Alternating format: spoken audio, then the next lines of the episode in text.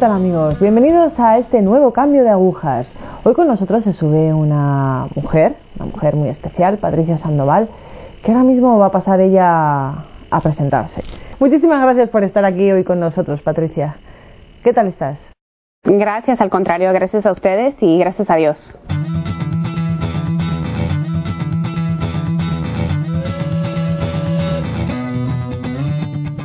¿Qué tal, Patricia? A ver, eh, ¿te podrías presentar un poco, decir de dónde eres? Bueno, mi nombre es Patricia Sandoval, nacida en los Estados Unidos, en el estado de California, de papás mexicanos y soy conferencista pro vida, pro casidad y también soy enfermera.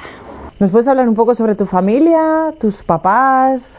Un poco esa situación familiar, quizás? Mira, eh, bueno, nosotros nos declarábamos católicos en familia, eh, los típicos católicos que iban a, misa una vez al año para Navidad o de vez en cuando para una boda, pero en realidad nunca practicamos la fe. Mis hermanos y yo fuimos bautizados, hicimos nuestra primera comunión, confirmación, pero más allá de allá nosotros no conocíamos a Dios, no conocíamos quién era la Virgen, no conocíamos la vida de los santos, no sabíamos rezar el rosario, entonces en realidad no practicamos la fe en casa, nosotros practicamos lo que es la nueva era. Entonces este, decíamos que éramos católicos, pero practicamos la nueva era, entonces creíamos mucho en la reencarnación, en la yoga, eh, los psíquicos, eh, mis hermanos y yo jugamos la Ouija, eh, entonces en mi casa pues no había mucha bendición, la verdad.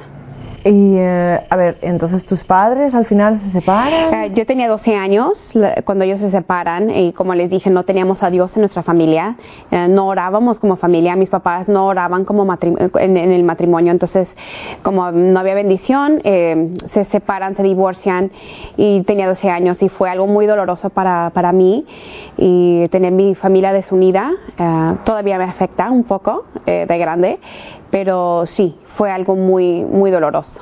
¿Y esto en tu vida deduzco que es un punto de inflexión, es, es un cambio, es algo doloroso? ¿Cómo se manifiesta? Yo pienso que sí porque mi papá se convierte en mi mejor amigo eh, y yo me convierto en la, en la mamá, ¿no? Eh, la mamá de mi hermanito, yo me convierto en todo lo que ella hacía como esposa, yo empecé a cocinar, a limpiar y a todo, entonces mi papá ya no me, o sea, mi papá me respetaba muchísimo, no había disciplina en mi casa, entonces me dejaba hacer lo que yo quería, me dejaba salir, me dejaba llegar a la hora que yo quería, este, me tenía muchísima confianza, entonces ahí es donde salgo embarazada.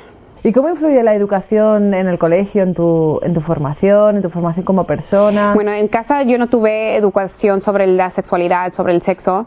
Ah, la verdad que no tenía, no sabía de muchos valores en, casa.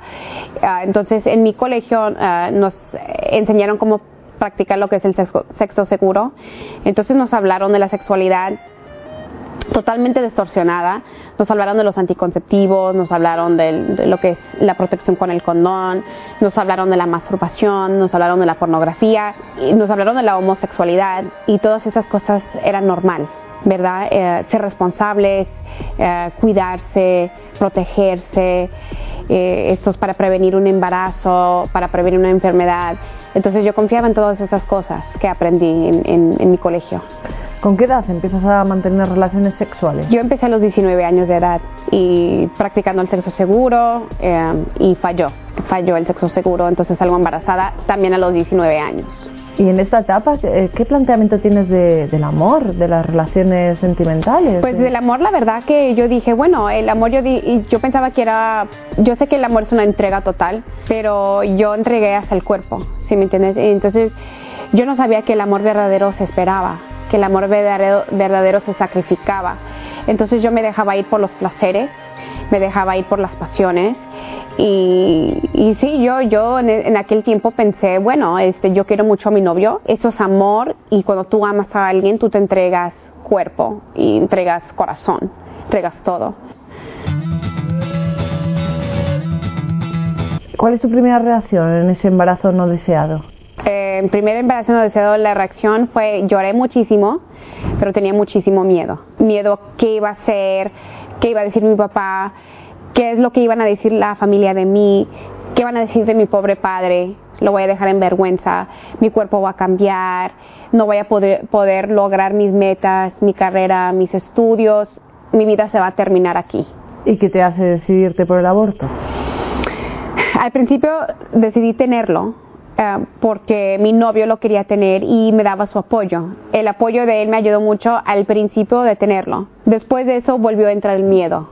El primer aborto dije, bueno, son cinco minutos, es, algo, es un procedimiento muy corto, la doctora ha tenido un aborto, ella me ha dicho que está bien, su hija le hizo dos abortos a su hija, su hija está bien, yo voy a estar bien también. Yo confiaba mucho en mi doctora y dije, bueno, no voy a llorar, soy fuerte, son cinco minutos, no es nada, es una vuelta de células, este, todavía no es un bebé. Entonces yo decidí dominarlo, dominar el aborto, eh, dominar todo y me hice la fuerte. Entonces después del primer aborto no derramé ni una lágrima, nada. Pero sí me afectó mucho mi mentalidad y mucho mis emociones, porque me sentía vacía, me sentía triste. ¿Tu conciencia estaba tranquila? La verdad que no, porque como había dicho al principio, yo decidí tenerlo. Entonces yo me agarraba el vientre, yo le cantaba, yo le hablaba. Pero después cuando decidí que no era nada, que era una bolsa de células, mi conciencia, algo en mí me decía traidora, hipócrita. Primero cantabas, primero estabas feliz y ahora no es nada. Primero este, le cantabas y le hablabas a tu vientre y ahora queda un hueco. O sea, sentí como que después del primer aborto como que la vida se salió de mí. Y mi conciencia siempre era como hipócrita, tipo así pero sí, o sea, después del primer aborto decidí enterrar esa memoria en lo más profundo de mi ser y no contarle a nadie. Entonces, muchas cosas se bloquearon de mi memoria también. ¿Sigues con el mismo? Sigo con el mismo chico. Con el mismo chico. ¿Y cómo lo vive él? Eh, triste. Él, este, yo le mentí. Yo le dije que tuve una pérdida, no le dije que fue un aborto.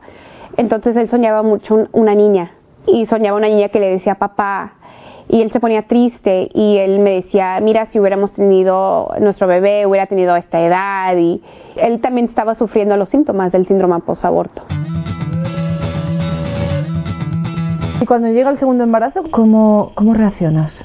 Automáticamente es, no lo quiero, eh, tengo un mes, es una bolsa de células, ah, ya aborté una vez, es más fácil esta vez, ya sé lo que me espera, son cinco minutos, y nadie se va a enterar de este aborto. ¿Eliges el mismo sitio para...? No, elegí eh, una clínica que se llama Planificación Paternidad, que es Planned Parenthood, es muy conocida por el mundo entero. Eh, elijo esta clínica porque, pues para mí tenían los mejores doctores, especialmente los mejores abortistas del país. Entonces elijo este, abortar con ellos. ¿Y tu novio se entera de ello? Nadie se enteró de este segundo. ¿Y cuál es la atención que recibes en este lugar?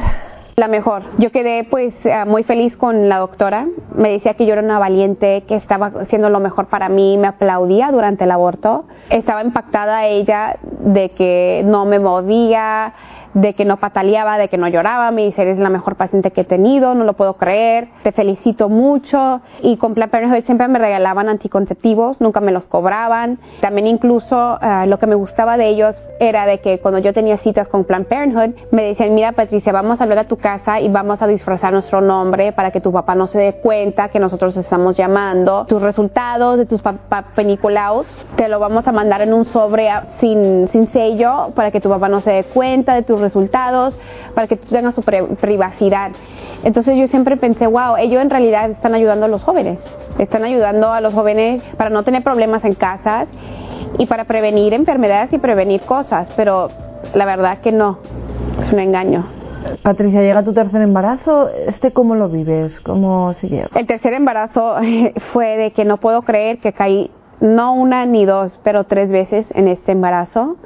¿Cómo es posible que en año y medio caigo, o sea, quedo embarazada tres veces?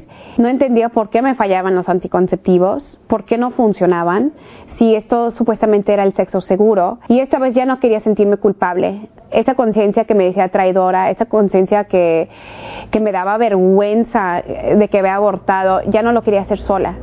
Entonces esta vez me llevó al novio a la fuerza y cuando veo que él podía llorar durante el aborto, que él tenía miedo, que él fue muy afectado y yo no, yo era una piedra y yo no me sentía mal, yo no me sentía triste, me daba pena y me sentía culpable, pero no podía derramar una lágrima. Y cuando veo que él sí podía llorar ese aborto, ahí me doy cuenta ¿Qué, ¿Qué, pasa con mi corazón? que desde, ¿Desde cuándo se hizo tan frío, tan duro? Porque él sí puede llorar una pérdida, un aborto, y yo no. Y yo soy la que estoy abortando.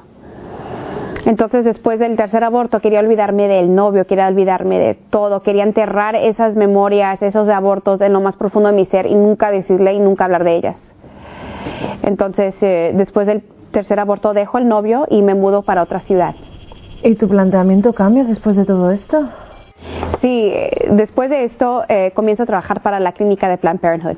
Me mudo para otro, otra ciudad y necesitaba un trabajo nuevo y miré en un periódico que ellos necesitaban urgentemente una enfermera bilingüe latina eh, para trabajar con ellos y dije, bueno, ellos me trataron de lo mejor, el mejor servicio, los doctores fueron fabulosos conmigo, me regalaban todo, bueno, menos el aborto, pero sí me regalaban los anticonceptivos, eh, entonces quiero ayudarlos, quiero ayudar a los jóvenes, a las mujeres y es cuando comienzo a trabajar con ellos.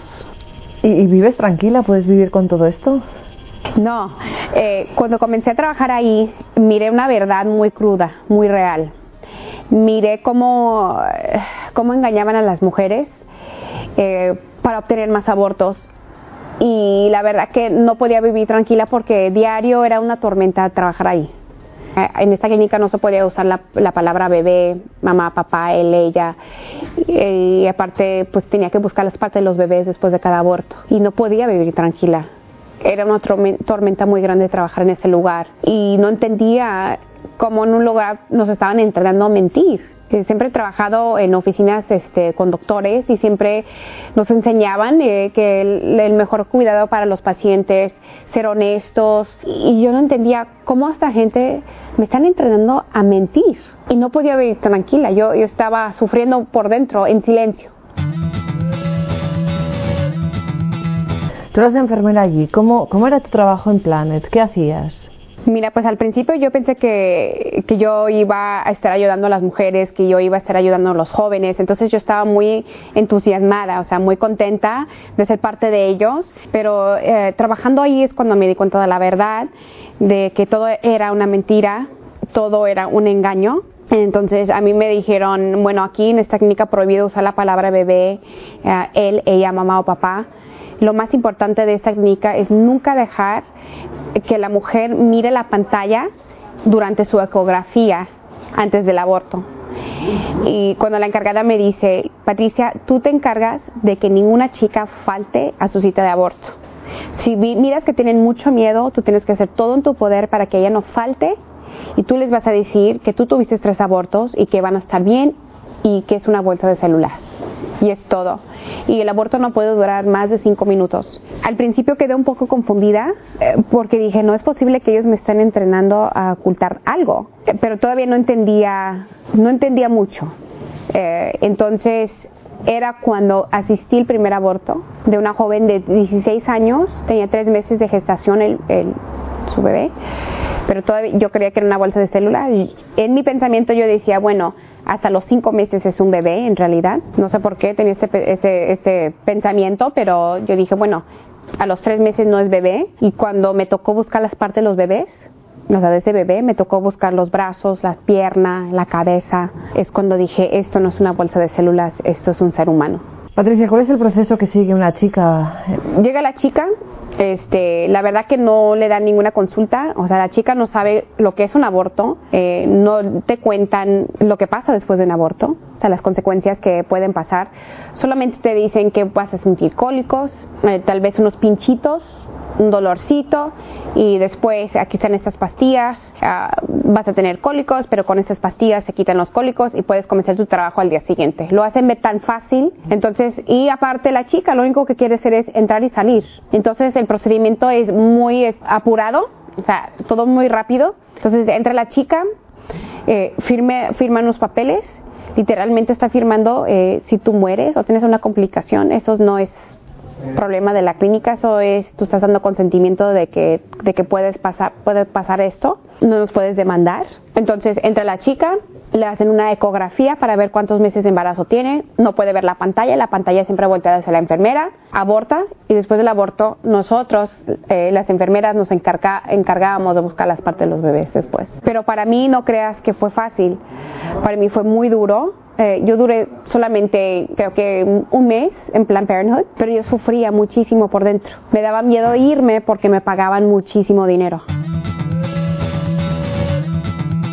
Pero vamos a ver, ¿qué intereses eh, mueven a esta clínica? Porque si no es el bien de la mujer, ¿qué intereses le mueven? El dinero, totalmente. Entonces, es muy importante promocionar el sexo seguro, ¿verdad? Supuestamente el sexo responsable. Entonces, ellos regalan anticonceptivos, regalan condones, se meten en las universidades, los colegios, pero en realidad están regalando los anticonceptivos más corrientes que hay. Si usted se mete en el internet, en los Estados Unidos literalmente puedes poner condones más corrientes, anticonceptivos más corrientes, salen las primeras, las marcas que salen, la primera es Planned Parenthood. Entonces, eh, lo que ellos quieren hacer es promocionar el sexo seguro porque saben que va a fallar obtener más abortos. En aquel tiempo por aborto, eh, más o menos eran mil dólares por aborto. Ahora el gobierno eh, paga 100% los abortos que es otra cosa que, que es muy desafortunada. Eh, nosotros, eh, ciudadanos, somos los que pagamos este, los abortos con nuestros impuestos. Antes nos hablabas de que pensabas que el bebé era una bolsa de células, ¿no? ¿En qué momento te sacas esta idea de la cabeza? Un día llega una joven de 15 años embarazada con gemelitos de 6 meses. Entonces, como yo ya había visto un bebé de gestación de 4 meses, bastante grande, un bebé así de grande. Imagínate un bebé de seis meses. Y me espanté muchísimo y me salí de la clínica y nunca volví ahí. Patricia, ¿qué procedimientos siguen con los fetos en ese lugar? En aquel tiempo los congelaban y después de congelarlos un mes, porque pasaba una compañía que se encargaban de tirarlos a los basureros, pero por mientras que llegaba mensualmente teníamos que guardarlos en un sitio, entonces los congelaban y después este, llegaba esta compañía, agarraba las bolsas congeladas, bloques de hielo, literalmente se convierten en bloques de hielos con partes humanas y los tiraban a los basureros. Eh, últimamente eh, se han descubierto en los Estados Unidos que Planned Parenthood estaban traficando eh, partes de los bebés, órganos de los bebés. En aquel tiempo los tiraban en los basureros. Cuando descubres la realidad del aborto, ¿definitivamente rompes con ellos? rompo con Planned Parenthood, quedo totalmente traumada, reconociendo de que yo había abortado tres veces y maté tres veces, que yo asesiné a tres hijos míos propios y aparte siendo cómplice ayudando a otras mujeres a matar a sus hijos, engañándolas. Entonces me metí mucha, en mucha culpabilidad, en mucho dolor y me metí muy fuerte en la droga. Pierdo todo, pierdo mi casa, pierdo mi carrera, pierdo mis estudios, pierdo mi familia, mis amigos y quedo tres este, años tirada, totalmente drogada en mi dolor, en las calles. ¿Cómo irrumpe Dios en tu vida? Ah, un día toqué, bueno, es el día que yo sentí que había tocado fondo porque no tenía a nadie. Literalmente yo estaba sola en una banqueta llorando y lo único que tenía era Dios. Yo recordaba el catecismo, yo recordaba Jesús, recordaba que, que Dios era mi papá. Lo poco que recordaba de Dios, empecé a hablar con Él y lo sentí en mi corazón muy fuerte. Y cuando yo miro al cielo, le digo, perdóname por lo que he hecho. Y gracias por todas las bendiciones que me has dado, por mi familia, porque era feliz, porque tú me lo diste todo y yo destruí mi vida. Y en ese momento eh, empecé a llorar y entre mi llanto sentí un abrazo. Y cuando yo abro mis ojos, está una jovencita con ojos azules llenos de misericordia, me dice, Jesús te ama, eh, mientras que tú